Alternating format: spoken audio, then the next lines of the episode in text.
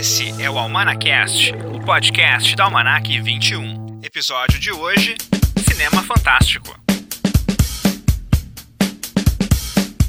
Olá, bem-vindos a mais um Almanacast, o podcast da Almanac 21, produzido em parceria com a Unicinos.fm. Eu sou Rodrigo de Oliveira, sou editor-chefe da Almanac 21 e hoje o nosso assunto vai ser filmes fantásticos. Hoje eu converso com o João Pedro Fleck, que é um dos organizadores do Fantaspoa, que é o Festival de Cinema Fantástico de Porto Alegre, que começa sua 15ª edição agora em maio, no dia 16, vai até o dia 2 de junho. Vou conversar com ele a respeito de cinema fantástico, também do próprio festival e o que, que vem por aí. Várias coisas muito bacanas vêm aí no Fantaspoa. Também hoje vamos ter o audiobook do filme Suspiria, já que falamos de festival fantástico e de cinema fantástico. Suspiria é um filme, claro, né? Do cinema fantástico, dirigido pelo Dario Argento. Então vamos ter hoje esse audiobook aqui no podcast, no Amanacast. Para quem perdeu o primeiro, a primeira edição, o audiobook é, é uma leitura da crítica que está numa das revistas Almanac 21. No caso, o Suspiria foi um dos filmes selecionados como essenciais na Almanac 21 1977, que comemorava ali 40 anos de grandes filmes, e o Suspiria foi um deles. A gente vai ouvir isso nesse episódio do Almanacast.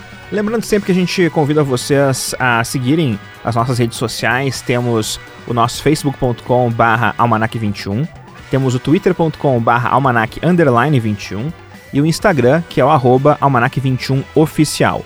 Daí tu vê ali os aniversários de filmes legais que estão rolando. Temos também algumas postagens, lembrando algumas revistas que a gente tem no site, que é almanac21.com.br. Então a gente convida vocês a seguirem, curtirem nossas postagens. E para começar, falar um pouquinho a respeito do nosso Catarse, o financiamento coletivo da revista Almanac 21 Game of Thrones, que vai até agora o dia 21, então faltam poucos dias, 21 de maio. Faltam poucos dias para que a gente feche a campanha e a gente convida vocês a entrarem no site catarse.me barra A21GOT e participarem para viabilizar a nossa edição impressa da Almanac 21 Game of Thrones. A, a, versão digital vai ser lançada dia 26 de maio, que é uma semana após o último episódio do Game of Thrones. A gente está quase chegando ao final, então, da temporada, da temporada final da série, a gente conclama então aí os fãs de Game of Thrones para participarem desse, desse catarse e viabilizarem a edição impressa do Almanac 21. catarse.me barra A21GOT. Esse link aí tá, no, tá na bio do nosso Instagram, tá no nosso Facebook, tá no nosso site também, vai estar tá no Mixcloud aqui no, nos comentários, no, na descrição desse, desse áudio. Então, não deixe para a última hora também, ajude a gente a fazer essa edição digital virar uma edição impressa. Vamos começar com o nosso primeiro bate-papo de hoje, então, que é sobre Cinema Fantástico e sobre o Fantaspoa 2019. Convidei então para conversar comigo hoje João Pedro Fleck, que é um dos organizadores do Fantaspoa, e conversa comigo então agora a respeito do festival e também sobre o gênero de cinema fantástico. Oi, João, tudo bem? Tudo ótimo. João, fala um pouquinho a respeito, em primeiro lugar, do cinema fantástico, né? Porque a gente.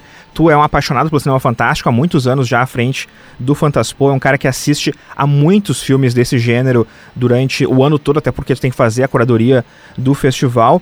Como você tem enxergado agora em 2019 a presença do cinema fantástico, tanto nas salas comerciais, mas também nos cinemas de arte, nos festivais? Como é que está enxergando assim esse gênero, os vários gêneros que se encaixam dentro do cinema fantástico agora em 2019? Então, assim, Rodrigo, o que a gente percebe é um interesse, até estava conversando com uma outra amiga comum, nossa jornalista, um dia desse, a gente percebe que existe um interesse de um cinema mais artístico, sabe? Do cinema que a gente uh, chama assim, talvez um pouco que a gente ainda se refira como cinema de autor uh, dentro do cinema fantástico. Isso é uma, eu diria, não necessariamente uma moda, sabe, mas é uma vertente que tem acontecido não só no mundo inteiro, no mundo como um todo, mas a gente percebe isso claramente dentro do Brasil, sabe? Em filmes como, por exemplo, a gente pode pegar aqui A Sombra do Pai ou Mormaço, são filmes assim que eles são sim filmes de cinema de gênero, de maneira alguma uma pessoa que conheça cinema de gênero e que gosta de cinema de gênero vai dizer que eles não são cinema de gênero, mas ao mesmo tempo eles podem passar em qualquer festival assim que tenha um viés mais para esse cinema de autor, mais artístico, um festival que privilegia o que a gente chama, sabe, de filmes para críticos, assim, por exemplo, qualquer um desses dois poderia perfeitamente passar em qualquer festival de cinema de gênero e também poderia passar no Bafice, que é da América Latina, talvez o principal festival de cinema de autor, sabe? Tanto que o Mormaço passou em Gramado no passado, né? Eu vi, eu vi em Gramado. Em Gramado e eu acho até que foi premiado em Gramado. E é um filme belíssimo, inclusive, né? Eu imagino é um eu que tu... filme, assim, é algo que, por exemplo, é um típico filme, assim, que poderia passar no Fantaspoa, como eu te falei, qualquer cinema de gênero, e que, ao mesmo tempo, tem um interesse num festival, assim, mais comercial, como tu pode até pegar esse viés também. Gramado é um festival um pouco mais comercial, sabe? Sim. Mas que não tira ele de ser interessante para um festival com esse viés que seja bem mais uh, que a gente chama lá fora assim de alta cultura, sabe? Ele consegue. Existe uma, digamos, algo acontecendo no cinema de gênero agora que eu vejo ele transitando mais entre diferentes públicos, sabe? É uma coisa que sai do nicho, até pelo que aconteceu com o cinema, vamos pegar assim, ó, com o cinema nos últimos 10, 15 anos. Tu acompanha muito melhor do que eu aí no Almanac. É só tu pensar assim, ó, o quê? Quando é que foi o primeiro Batman? O primeiro Batman sério foi em 89, 30 anos. 30 anos do Batman do Burton, né? Sim. Então, se a gente pegar aqui 30 anos atrás, quando o Batman foi lançado, aquilo era um fenômeno que nunca tinha acontecido antes, lembra? Sim. Então, tu pega 30 anos atrás, ter um filme de super-herói que tivesse um elenco de primeira linha, que tivesse um diretor que já era um cara conhecido, surpreendeu todo mundo. Porque o que tinha tido até então tinha sido só o Superman, sabe? Que é, é um belíssimo filme, o pessoal gostava muito, mas é já é uma produção muitíssimo inferior ao que é a produção do Batman, né?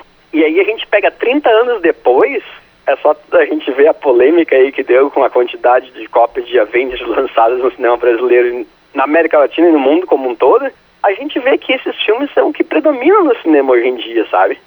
Então é interessante a gente pegar isso porque se tu pensar 30 anos atrás, tá? Não indo muito longe, 30 anos atrás a gente tinha assim, gênero, gênero, tipo cinema de terror, cinema próprio cinema, vamos pegar o fantástico como um todo, né? Aquela tríade que a gente fala, horror, fantasia, ficção científica, era uma coisa que era um mercado de nicho. Quando tem essa tentativa do Batman, é uma tentativa de levar para um público um pouco maior, que não sabia que, qual seria o resultado e que acabou dando certo. Mas daí tu pega passado 30 anos, tu tem o cinema de gênero tanto nesse cinema artístico que eu te mencionei, quanto ele dominando tudo que é bilheteria, sabe? Se a gente pegar assim top 10 de bilheterias da história, que a gente pode ver, tem vários sites que mencionam, algum pegando só o valor absoluto, outro valor reajustado. Eu tenho mais da metade é cinema de gênero, sabe? Então não sei o que, que o pessoal às vezes torce o nariz para cinema de gênero, porque ao mesmo tempo que é artístico é o que as pessoas mais assistem no cinema. É verdade. Não, e, e tu pegou um exemplo bem legal também no começo ali, João, que é o lance do, do brasileiro, do cineasta brasileiro, está fazendo mais filme fantástico também, né? Mais Com do, mais do gênero. Sim, é isso aí que eu acho que vale a pena complementar, sabe? Uh, não é só o fato do brasileiro estar tá fazendo cinema de gênero, estar tá fazendo longa de gênero, mas é o fato de ter alguns expoentes, assim como a própria Gabriela Amaral Almeida aí, que fez agora a Sombra do Pai, tinha feito ano passado o Animal Cordial. Que é muito bom. Muito bom também, mas aí a gente pega, por exemplo, a Juliana Rojas e o Marco Dutra, que são nomes que já passaram por Cannes, tu pega o Kleber Mendonça Filho, que faz filmes que não são diretamente fantásticos, flertam com o fantástico, e é um dos pouquíssimos brasileiros que tem um segundo filme na competição em Cannes, sabe? E isso prova que isso não é mais, já faz muito tempo que não é mais, 2019 a gente poderia ter como um marco assim que não é cinema de nicho e principalmente não é uma coisa assim as pessoas ainda têm o, como um preconceito sabe? Chamar de cinema B ou coisa assim. Não é muito antes pelo contrário algumas das produções mais interessantes e mais criativas que existem no cinema surgem no cinema de gênero porque como muitas vezes o pessoal trabalha com baixo orçamento e isso a gente pode pegar assim, ó, vários dos grandes diretores de cinema de hoje em dia, uma boa parte deles começa trabalhando com cinema de gênero. E inclusive o próprio Fantaspo tem um, uma, uma, pegada assim, vocês estão produzindo filmes, né, também, de cinema fantástico. Ano passado a gente teve o filme do Fernando Sanches, A Pedra da Serpente, no, no festival, né, que é um belo filme também, e é um filme de baixo Sim. orçamento, mas que tu vê que o cineasta, ele tem que ser criativo, para conseguir passar o que ele quer. E é um filme que tu olha e tu não diz que é um orçamento limitado. É um filme que tem um orçamento que deveria ter ali. Exatamente. Isso é legal, na verdade, de ver, né? Isso não só no Fantaspoa, mas também quando o filme estreia, quando ele chega no grande público também. Eu acho que é legal quando o filme é abraçado, né? Eu acho que o cinema brasileiro está cada vez mais flertando com o gênero fantástico, uh, trabalhando muito bem o gênero, gênero fantástico, encontrando o público, que eu acho que é melhor, né, João? Sim, com certeza.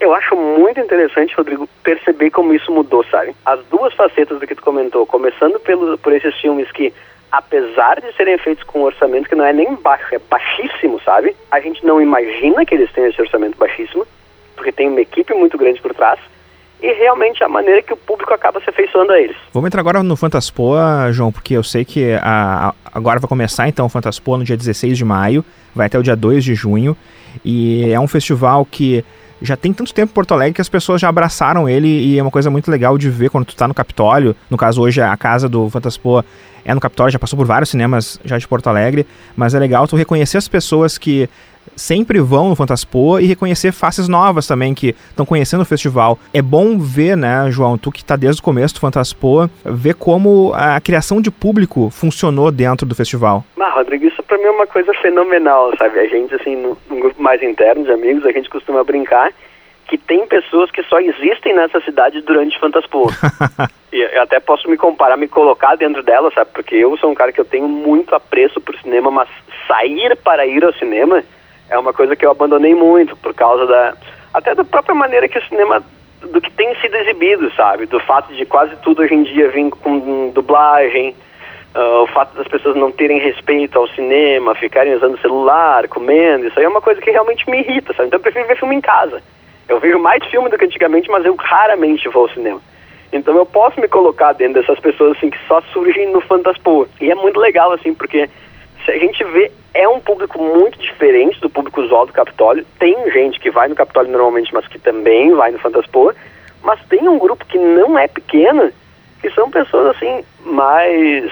Tu pode escolher qualquer tipo de cultura alternativa, sabe? Não, não necessariamente todas mas tem pessoas, digamos, envolvidas com cosplay, com anime, com cultura punk, que não vivem assim no mais normativo da sociedade, que tem muito interesse no Fantaspoa, que gostam muito do festival e que normalmente não frequentam esses locais e vão. Mas não só esse grupo, a gente recebeu um e-mail essa semana que foi muito emocionante, é um cara dizendo que, mesma coisa que eu acabei de dizer, sabe, nas mesmas linhas, assim, ele não vai mais ao cinema, só que o Fantaspoa traz tanta coisa interessante que ele se vê obrigado a ir todo dia porque nessas, nesses 18 dias do Fantaspo ele compensa o ano inteiro cinematográfico dele, sabe? Pega algum, como é que é, esses cineplex, multiplex grandes, sabe? Às vezes os filmes ficam assim, sei lá, às vezes duas, três semanas, dependendo se é uma grande produção, pegando o próprio Avengers que a gente falou antes, sabe?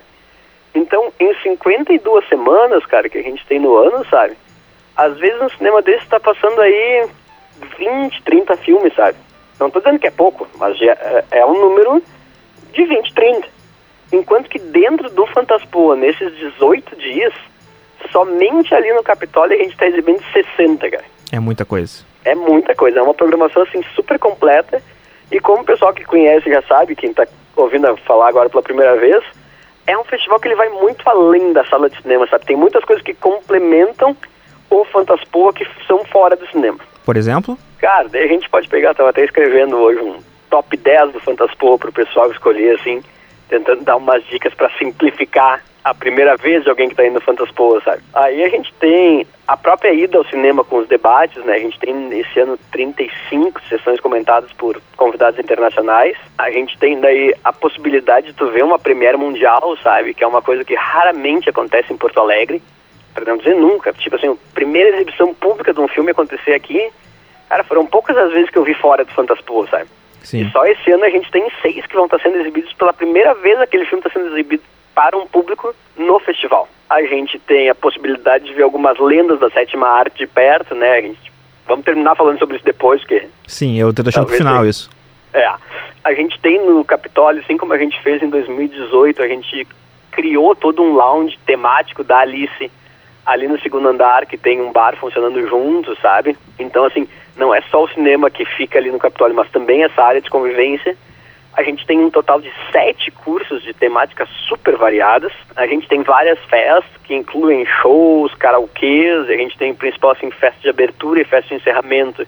Que daí na abertura é uma festa fantasia, uh, na qual a gente convida todo mundo aí fantasiado, que não quiser ir não tem problema, mas a ideia é que todos vão para entrar mais no clima. Sim. E como sugestão da que seja uh, vinculada à Alice no País das Maravilhas, que é a temática do cartaz de 2019. Pô, vai ser muito, muito legal isso. Vai ser tipo o chá do Chapeleiro Maluco, né? Pelo menos, assim, só de amigos nossos, a gente sabe de umas 15 pessoas que vão fantasiadas da temática. Que massa. Então, assim, se mais ninguém for, já vai dar um grupo muito grande, sabe?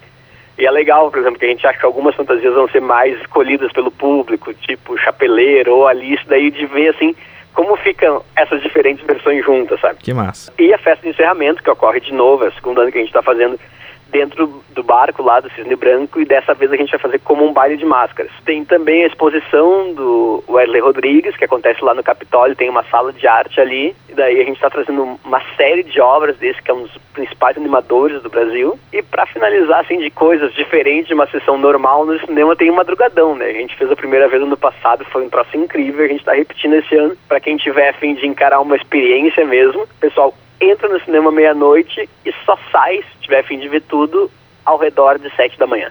Que beleza, hein? É uma imersão no, no cinema fantástico durante uma noite toda.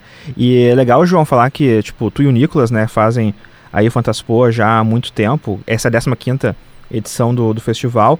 E cada vez mais a gente se inscreve, né, para mostrar seu filme no Fantaspoa. Quantos foram esse ano? E eu também sei que vocês não esperam apenas se inscrever, né? Vocês também convidam muita gente. É, um, é uma coisa dupla, sabe, Rodrigo? É bem bacana isso, assim, porque hoje em dia as inscrições no festival são pagas. Para os filmes brasileiros é super simbólico, assim, acho que é um dólar e depois dois, ou seja, seria assim, quatro reais e depois oito reais, sabe? Sim. Mas a inscrição para os filmes estrangeiros hoje em dia é um valor relativamente alto já, sabe? Ela custa ao redor de 20 dólares porque a gente recebia muito filme que não era fantástico, a gente precisava dar um jeito de cortar isso, sabe? Nunca foi originalmente nossa ideia cobrar inscrições, mas o que, que a gente via assim, cara, a gente estava recebendo documentários sobre flores da Índia, sabe? Então, assim, para tentar uh, limitar um pouco as inscrições e que fossem mais filmes fantásticos, a gente começou a cobrar as inscrições. Para ser exato, esse ano, cara, a gente recebeu ao redor de 900 filmes. Caramba! Entre curtas e longas. E desses 900, assim, uns 150 e foram por convite, não um convite para ser exibido, né? Hoje, mais do que nunca, assim, com o passar dos anos, a gente tem um a gente sempre teve um cuidado de curadoria, mas eu gosto de dizer que nossa curadoria foi se aprimorando com o passar dos anos, sabe? Então, assim, nosso olhar está mais crítico, a gente está mais ligado na diversidade de países. Só em longa são 25 diferentes, 25 países diferentes representados. A gente está muito antenado com o que, que é atual e o que, que é importante para a gente trazer, sabe? Tentando trazer para dentro do cinema de gênero uma representatividade do, de tudo que ele é. Então, assim, são vários pontos que a gente considera. Então, uns 750 inscritos por conta e mais uns 150 que a gente convidou para considerar. E vocês já conhecem muita gente também dentro do mercado, então vocês sempre sabem, sei lá, tal diretor vai lançar um filme agora, esse diretor é legal, vamos convidar pelo menos para assistir ao filme para ver se, se ele entra no festival, né?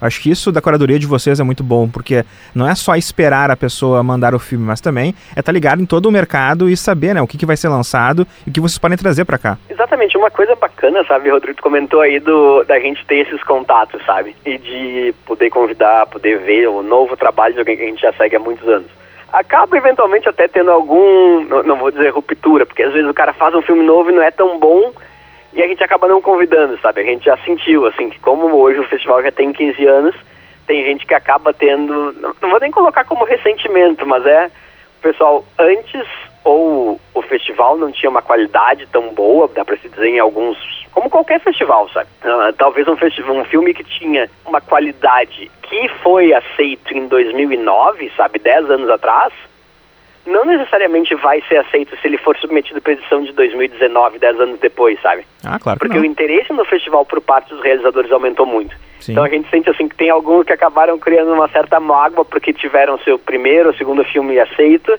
e depois mandaram o terceiro ou o quarto e não foi aceito, sabe? Hum. Mas isso faz parte dos festivais. Tem muito diretor assim que não necessariamente mantém a mesma qualidade ou o festival não mantém e, e aumenta, né? E acaba ficando dispar mas é muito interessante que tu falou desse relacionamento que a gente acaba criando com várias pessoas, porque tem diretores que falam, e eles falam assim, ó, falam uh, não por a gente pedir, falam em entrevista, falam quando estão nos seus países. Já vi gente dizer isso em entrevista de jornal e TV, que eu achei muito legal, sabe? Que alguns sentem hoje em dia que eles fazem um filme para passar no Fantaspoa. Pô, isso é legal. Porque tu sabe, assim, muitas vezes esse pessoal que trabalha com o cinema independente, sabe, Rodrigo? Eles não vão ganhar dinheiro, eles não vão vender o filme, eles conseguem fazer o filme e tá com o filme pronto. Se eles forem pagos para isso, para alguns já é uma coisa fantástica, sabe? Porque muita gente nem ganha dinheiro e trabalha gratuitamente. Sim. Então, assim, se eles conseguirem, por exemplo, fazer um orçamento, uh, fazer um filme com orçamento com dinheiro do INCA, que é o Instituto do lado da Argentina, que é da onde a gente tem mais amigos, eu diria que a gente tem mais amigos que trabalham com cinema na Argentina do que no Brasil. Porque a produção de gênero lá é muito forte, sabe? E a gente já participou de quatro, cinco filmes, quatro, cinco longas-metragens produzidos lá na Argentina.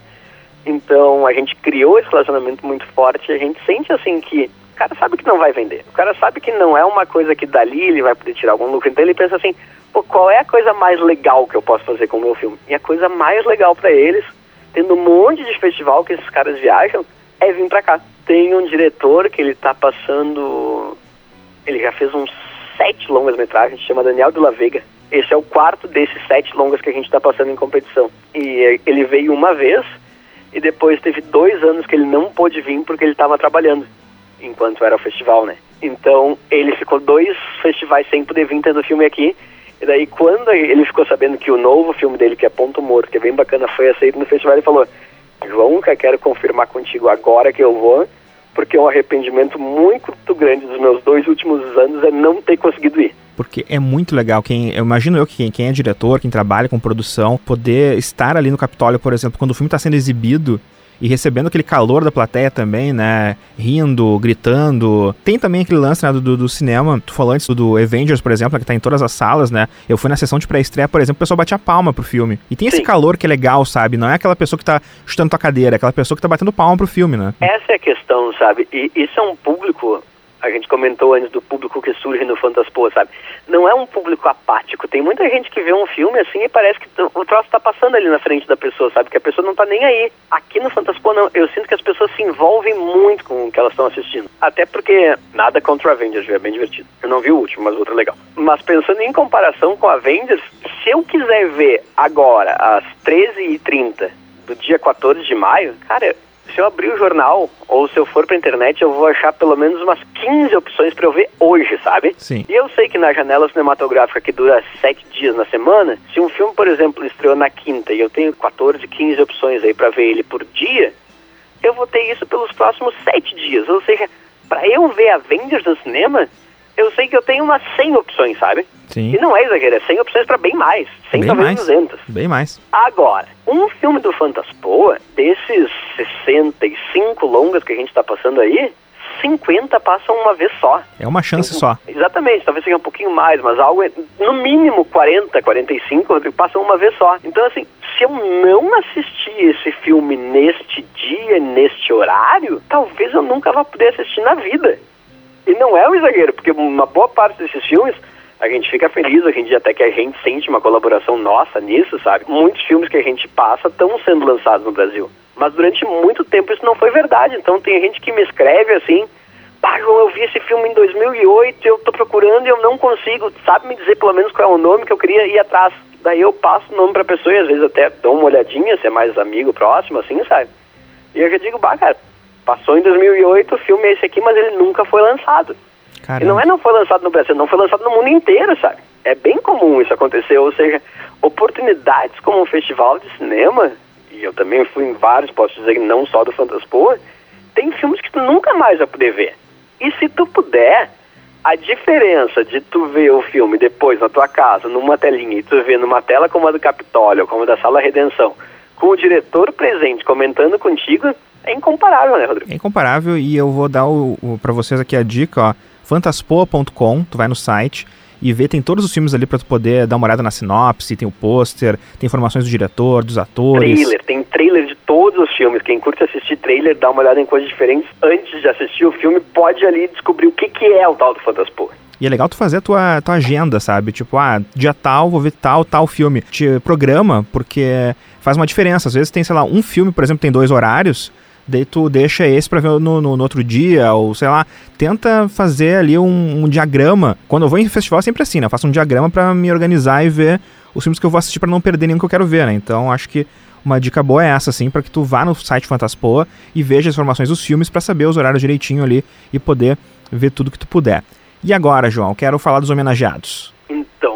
nesse tópico que é sempre um ponto altíssimo do festival, né? Que é a presença dessas figuras homenageadas. A gente já passou por aqui muitos nomes, muitos nomes muito interessantes, assim. Pensando em cinema nacional, a gente teve Guilherme de Almeida Prado, teve Mojica, em cinema internacional, dentre outros vários. A gente teve o Bill Plimpton, o próprio Stuart Gordon teve aqui, foi uma coisa, um dos momentos mais emocionantes do festival. Mas, na minha opinião sincera, a gente nunca teve um grupo de nomes reunidos como o de 2019. Vamos a gente começar. começa então com a atriz Christina Lindberg, Isso. que é uma atriz sueca, que ela era considerada assim a rainha do softcore sueco. Pra quem não sabe muito bem, softcore seria uma versão suave de um filme pornô, mas que não é, não tem cenas fortes assim. Ah, mas o que passava aqui no Brasil na Sexta Sex, lembra? Claro, ou Cine Privé também, Ou né? Cine aquela- Privé. Então isso aí seria o softcore. E ela é uma das principais atrizes e ela fez um filme que se chama Thriller. É conhecido dentro do subgênero como que a gente pode chamar de um rape revenge filme. Por N motivos, uma mulher é estuprada ou acontece coisas com ela e depois ela sai atrás de vingança. E a curiosidade dessa atriz, tirando o fato de ela ter feito vários filmes, alguns muito interessantes, por causa do thriller, o Tarantino se autodeclarou fã número um dela no mundo inteiro. E é com base nela que é criado o personagem da, da Daryl Hannah do Kill Bill, Que tem um, um, um eye patch ali, né? Um um tapa-olho, tapa-olho, isso. em homenagem a ela, ao ponto de chegar, tu pega o Kill Bill tem o que, uns 15 anos, mais ou menos, Isso. 15 anos depois fazem um documentário sobre a Christina Lindbergh e o nome do documentário é Christina Lindbergh, a garota original do tapa-olho, sabe? Então a gente pega assim, são pessoas que têm documentários feitos sobre ela, sabe? É nesse nível que a gente está falando. É a Sim. pessoa que inspirou o Tarantino, que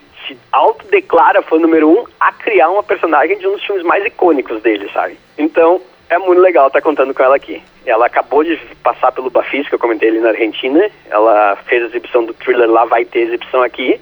E lá levou mais de mil pessoas para dentro da sala que ficaram, ficaram batendo palma de pé no final do filme. Que massa. E é muito legal porque, complementando essa informação dela, né, junto com o thriller, a gente vai estar exibindo um filme chamado Círculo Negro, que é de um diretor argentino muito amigo nosso, que se chama Adriano Garcia Bogliana, que é o retorno dela às telas em uns, depois de uns 30 anos sem filmar, sabe? E é legal que ela tá voltando mesmo, né, que ela tem outros projetos engatilhados e já tá filmando um deles. Logo depois, a gente tem o Larry Wilson, que é um roteirista, assim, de primeira linha. Entre outras coisas, ele escreveu e produziu, até dirigiu também alguns episódios do Contos da Cripta, Legal. e os dois filmes que tem os principais da sua carreira são nada mais, nada menos que a família Adams. E aí, além de ter roteirizado, ele também produziu Os Fantasmas Se Divertem do Tim Burton.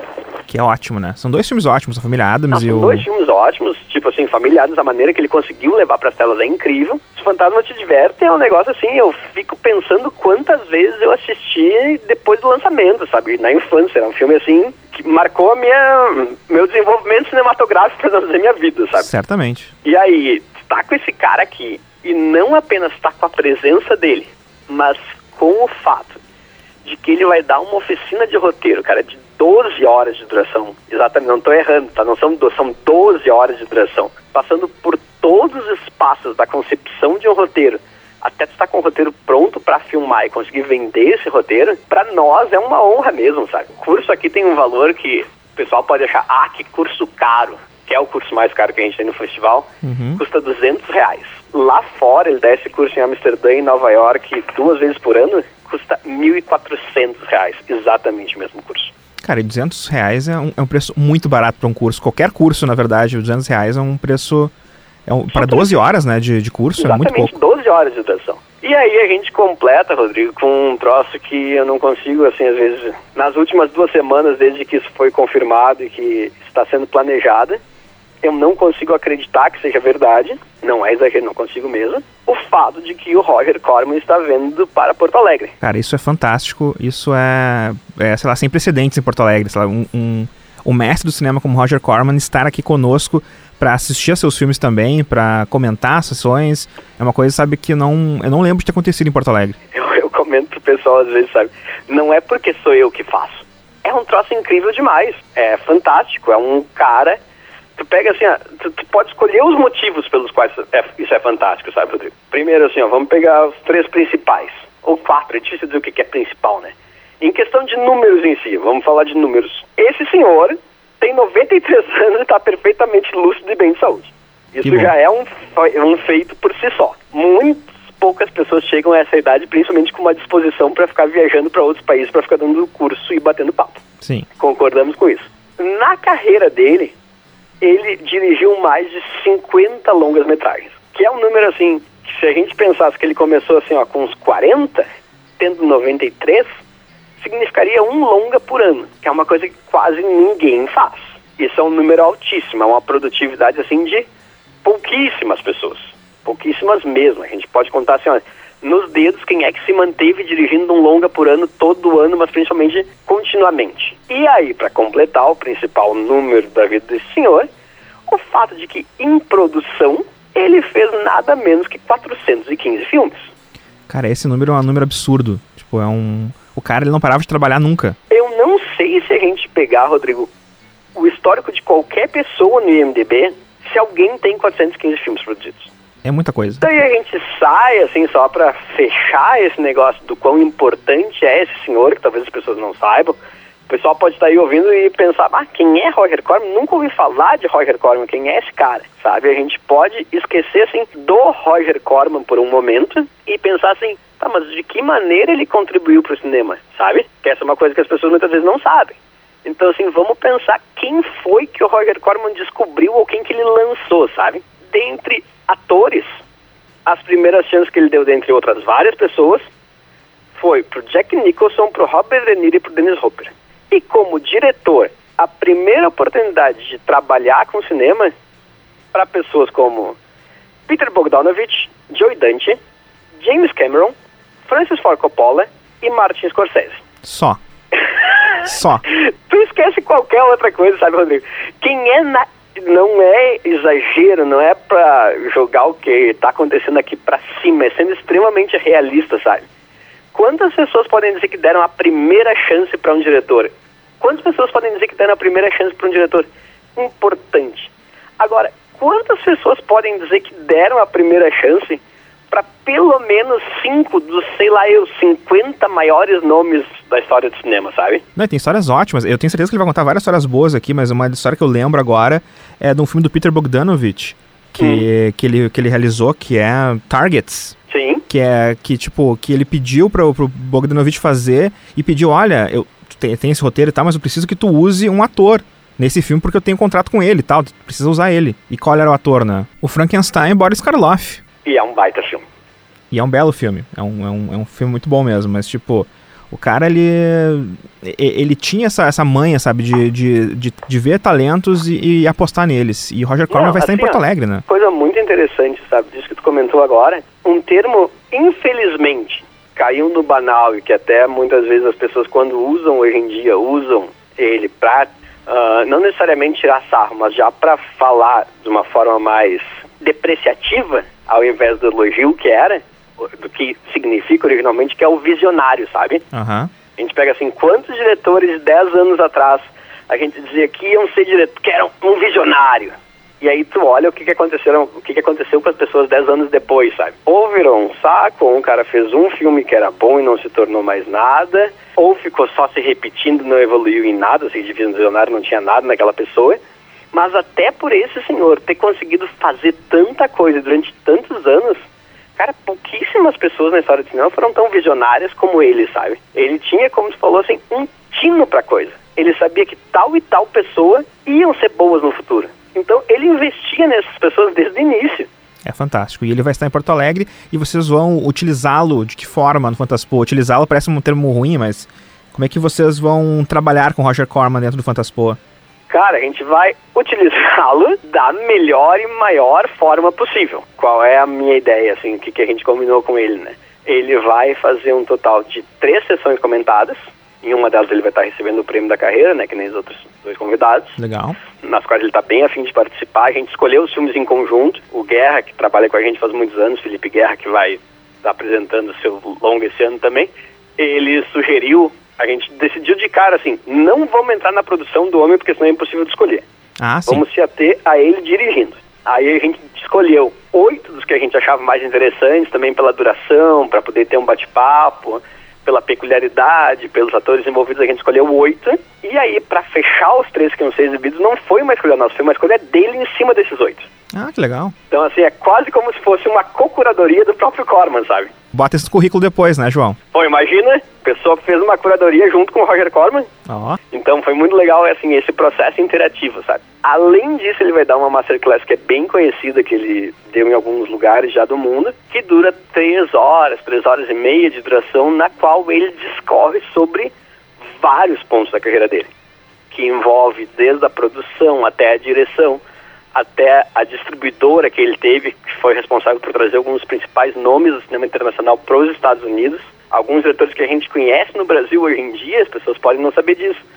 Mas a gente nunca iria conhecer se não fosse por causa do Roger Corman. E aí, não envolvido na produção, mas porque foi ele que levou diretores franceses, chineses, japoneses para os Estados Unidos, as obras deles, e por causa disso que essas obras alcançaram um impacto e sucesso mundial. E complementarmente, junto com o Guerra de novo aí, que já tem uns quatro produções com a gente, ele topou fazer um longa-metragem aqui, que é muito bacana, no qual a gente vai fazer uma versão filmada do principal. Ele escreveu alguns livros, mas tem um que é o principal e que é o grande sucesso dele, que se chama exatamente Como Eu Fiz Mais de 100 Filmes e Nunca Perdi um Centavo. Boa. É um livro que tu vê assim, ó, ele escreveu, cara, em 1990, 29 anos atrás, e continua sendo um sucesso de vendas. E aí a gente propôs para ele, ele aceitou, ele foi super receptivo à ideia. A gente vai fazer uma versão filmada dele, que é ele contando as histórias mais interessantes e peculiares da vida dele como produtor. E quem vai, vai ser o Guerra que vai dirigir? Vai ser o Guerra que vai dirigir e a gente produzindo. Ele deve estar. Tá, você, bom, vocês devem estar nas nuvens com isso, né? Porque tipo, fazer um filme com o Roger Corman é só o, o ápice, né? De um festival é um de cinema e de uma produtora. Né? Porque assim, foi o primeiro ponto que eu te falei, sabe? Tu esquece, tem toda essa importância, mas é uma pessoa de 93 anos que continua nativa, sabe? Fazendo o que esse cara faz. Não existe, é muito, muito incrível. Cara, Fantaspoa 2019, imperdível, só posso dizer isso.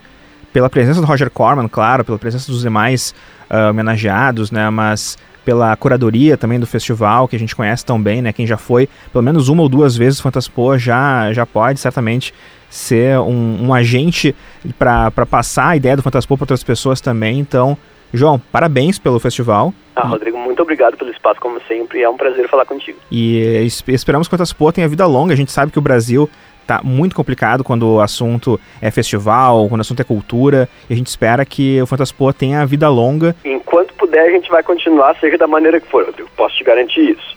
Maravilha, João. Muito obrigado pela participação aqui no Manacast, na Unicinos.fm também, e um grande abraço. Um abração, Rodrigo. Tchau, tchau. Esse então foi o bate-papo com o João Pedro Fleck, um dos organizadores do Fantaspoa, a respeito do festival desse ano e também sobre cinema fantástico. Vamos seguir aqui o nosso roteiro do Almanacast com algumas notícias, então, a respeito de cinemas, de séries também. E, bom, a gente está naquele modo Game of Thrones total. Conferimos todas as temporadas, tô lendo os livros ainda, terminando de ler o A Dança dos Dragões, que é o livro último, por enquanto, né, que foi lançado pelo George R. R. Martin que está dentro né, das, das crônicas de Gelo e Fogo, e esperando, obviamente, que ele lance o próximo, os próximos dois, que são os últimos que fechariam então a série de sete livros. E segundo o ator Ian McElhinney, que é quem faz o Sir Barristan Selmy no seriado, os livros estão prontos. Mas um acordo entre o George R. R. Martin e a HBO impedia que os livros fossem lançados antes do final da série. Eu tava com uma teoria também meio assim, porque pela demora, claro, né, de lançar os livros e porque a gente teve o último livro lá em 2011, quando a série começou e nunca mais teve nenhum outro livro depois. Claro que o George Martin, ele, ele tem essa peculiaridade de demorar para escrever os livros, e isso não é novidade, né? Quem já acompanhava a série de livros anteriormente sabia que existia um gap grande entre alguns livros, o quarto e o quinto, por exemplo, teve um gap grande também, o terceiro e o quarto. Mas agora estava muito grande esse gap. Então eu pensei, será que a HBO não está querendo que a série termine para que ela tenha então esse final que a gente vai ver na televisão, para depois o George contar a história dele mesmo nos livros? E segundo então esse ator que fez o Sir Barristan Selmy, seria isso mesmo. Os dois livros não só estão prontos, como estão a caminho estão perto, disse ele lá na EpicCon, que é uma convenção de cultura pop então que rolou. Os dois últimos livros são Os Ventos do Inverno e Um Sonho de Primavera.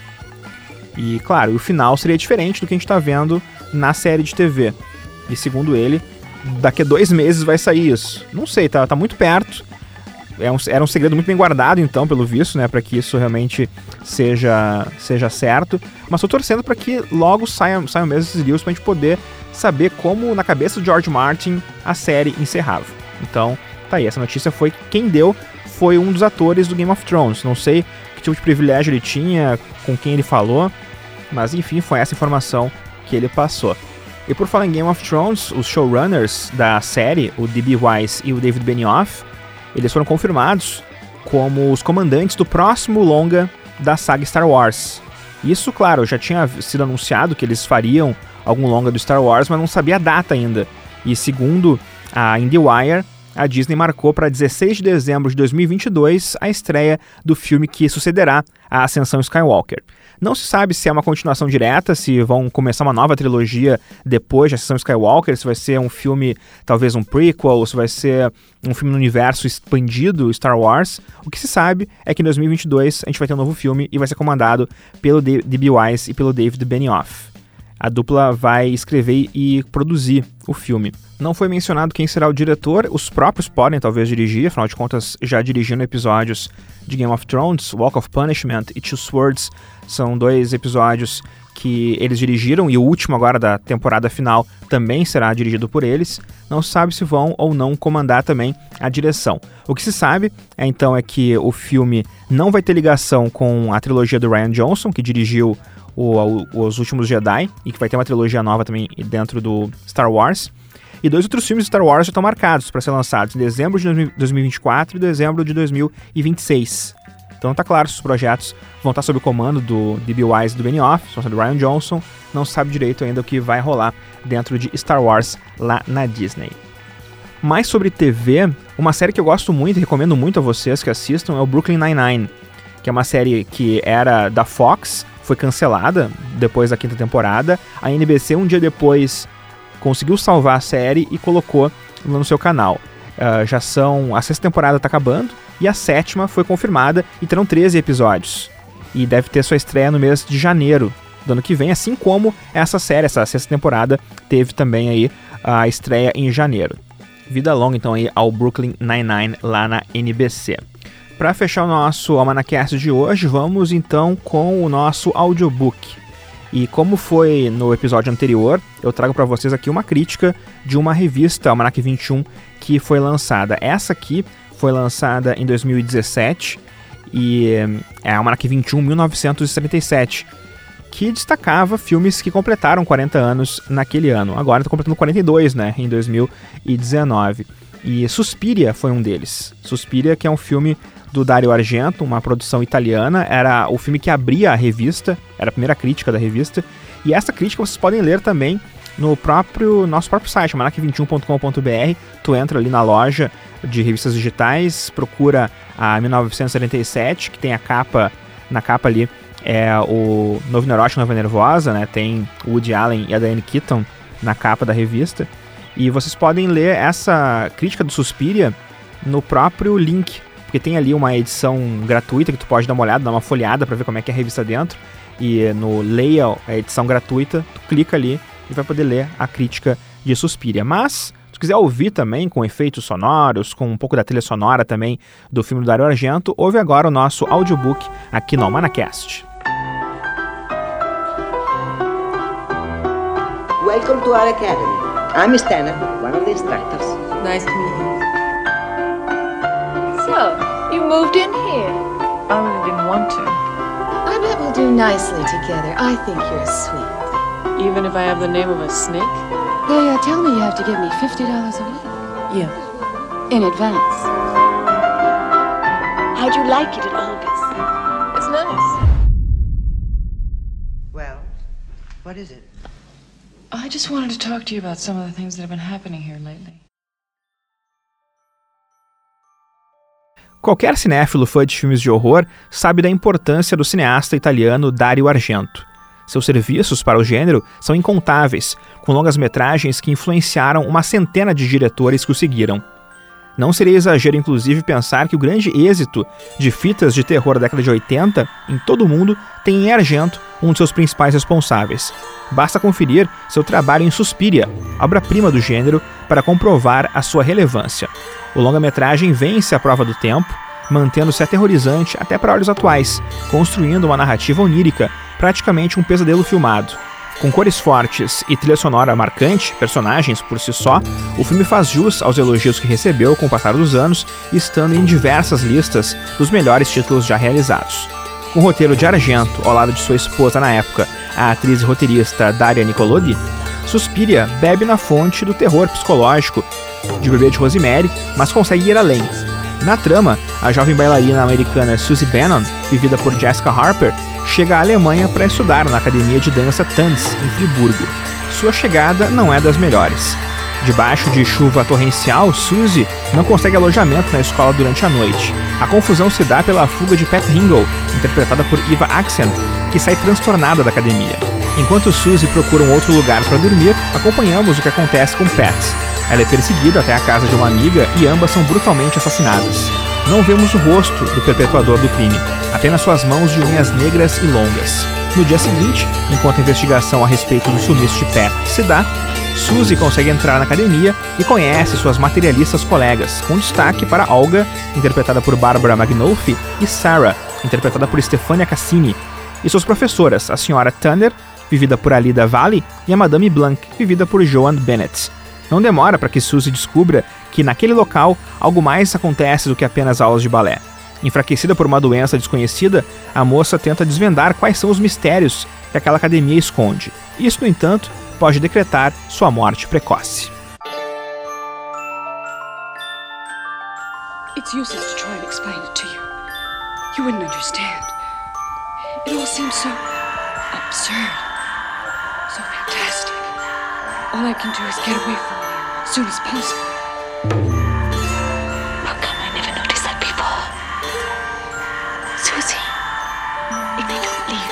São muitos elementos que chamam a atenção em Suspiria. Primeiro, vamos ao lado visual. Dario Argento trabalha basicamente com três cores, o filme todo.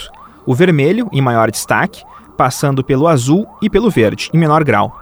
A escolha não é à toa. O vermelho em um filme de horror é a óbvia cor do sangue, mas sua tonalidade quente está impressa em quase todo o fotograma do longa-metragem.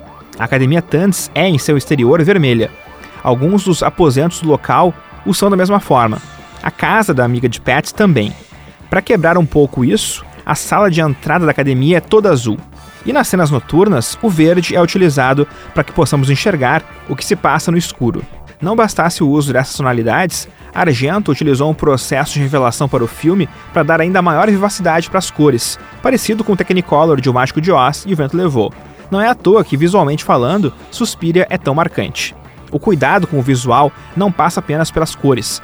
Argento utiliza enquadramentos curiosos, tortos e uma lente anamórfica que deixa as imagens com um aspecto diferente do normal. Até a movimentação de seus personagens, quando Pat foge para casa da amiga, é um tanto inusitada, para mostrar a natureza perturbadora daquela realidade.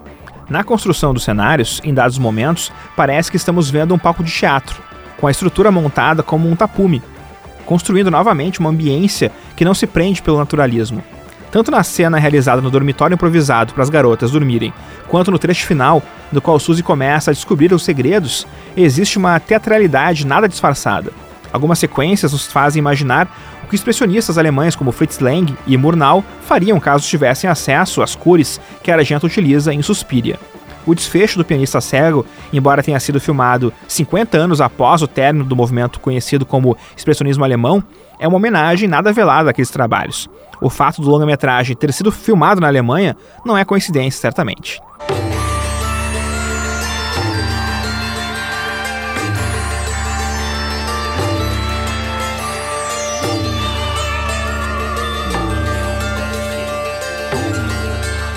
Se no visual Suspiria é um desbunde, o som não fica muito atrás.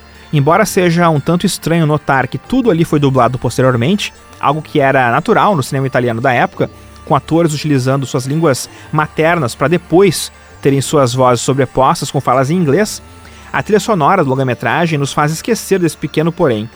Dario Argento compôs a trilha junto da banda de rock progressivo Goblin, e a música acaba sendo um outro personagem dentro da história.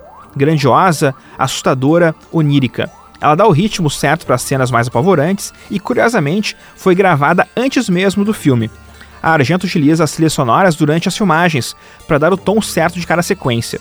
Como os diálogos dos atores e a sonoplastia eram gravados posteriormente, não havia problema em botar os alto-falantes no volume máximo para extrair as performances que Argento buscava. Sarah.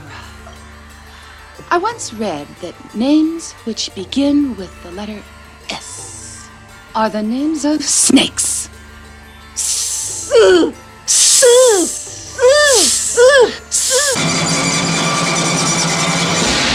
Falando nos atores, as performances conversam bem com o estilo mais exagerado empregado pelo cineasta, com destaque para as enigmáticas Alida Valli e Jan Bennett, em seu último papel indicado ao Saturn Awards como melhor atriz. As veteranas intérpretes dão peso ao mistério que cerca aquela academia de dança, enquanto as jovens atrizes fazem o seu melhor em parecer assustadas. Stefania Casini demonstra ótimo preparo em sua cena final, com arames envolvendo de forma perigosamente real. Enquanto isso, Jessica Harper, uma imposição do estúdio para que a produção tivesse maior aceitação internacional, fez bem seu papel de donzela em perigo, mas com um twist. Já em 77, muito antes de discussões de gênero e do papel de protagonismo das mulheres no cinema, Harper interpreta uma mulher que consegue superar uma fraqueza imposta pelo local e suplantar seu medo.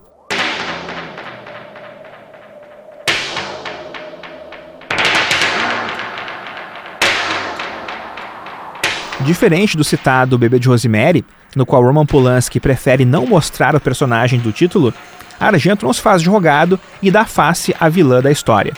Com um ótimo trabalho de maquiagem, a construção do visual da bruxa Helena Marcos, vivida por Lela Svasta, é arrepiante, e dada a época em que foi realizado, provavelmente deve ter deixado inúmeros espectadores sem dormir algumas noites. O cineasta preenche a tela com tipos esquisitos, atores com aparência longe do padrão de beleza corrente, e acerta por transformar aquela academia em algo próximo de um portal para o inferno. Desde a cena dos vermes, passando pelo jogo de sombras no alojamento provisório e fechando com a passagem secreta para os aposentos de Marcos, Argento realiza um filme de terror expressionista, visualmente rico e tematicamente profundo. Muito além de querer mostrar sangue aos montes e mortes elaboradas, e são poucas durante a curta duração do longa, o cineasta italiano queria embrenhar sua plateia em uma atmosfera de pesadelo palpável, algo que conseguiu com esse título obrigatório em qualquer lista de melhores longas de terror de todos os tempos. Suspiria é o primeiro de uma trilogia conhecida como As Três Mães, formada por Inferno, de 80, e O Retorno da Maldição, A Mãe das Lágrimas, de 2007, lançado 30 anos depois do original. Em seu aniversário de 40 anos, o longa de Argento ganhou remake pelas mãos de Luca Guadagnino, com Tilda Swinton, Dakota Johnson e Chloe Grace Moretz no elenco.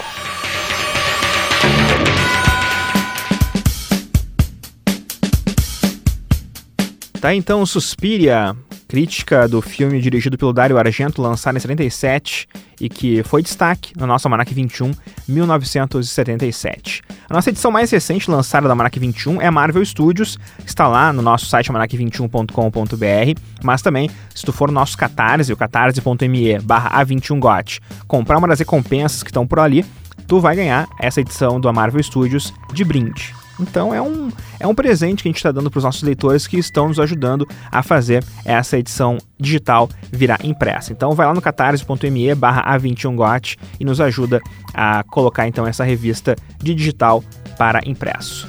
E era isso por hoje, é o Manacast chegando ao fim, nosso primeiro episódio real, né? O episódio da semana passada era um piloto. Agora esse é o primeiro episódio mesmo. E é legal que a gente está no mixcloud.com.br Manacast, mas estamos em várias outras outros agregadores de podcast. Estamos no Spotify, tu pode procurar ali o Manacast, tu vai achar. Estamos no Google Podcasts também, estamos no Radio Public, estamos no Breaker, então várias formas de tu ouvir o nosso Almanacast aí nos agregadores de podcast e também em trechos dentro da programação da Unicinos FM, no dial 103.3 FM, em Porto Alegre, na Grande Porto Alegre, também no site unicinos.fm, em qualquer lugar do planeta. Eu sou Rodrigo de Oliveira, agradeço então a audiência de vocês e até a próxima semana com mais um Almanacash, sempre terça-feira, no Mixcloud e nas outras diversas plataformas de podcast que tu pode curtir a gente. Não esquece de assinar então o nosso podcast para saber sempre as novidades. Um grande abraço e até a próxima semana.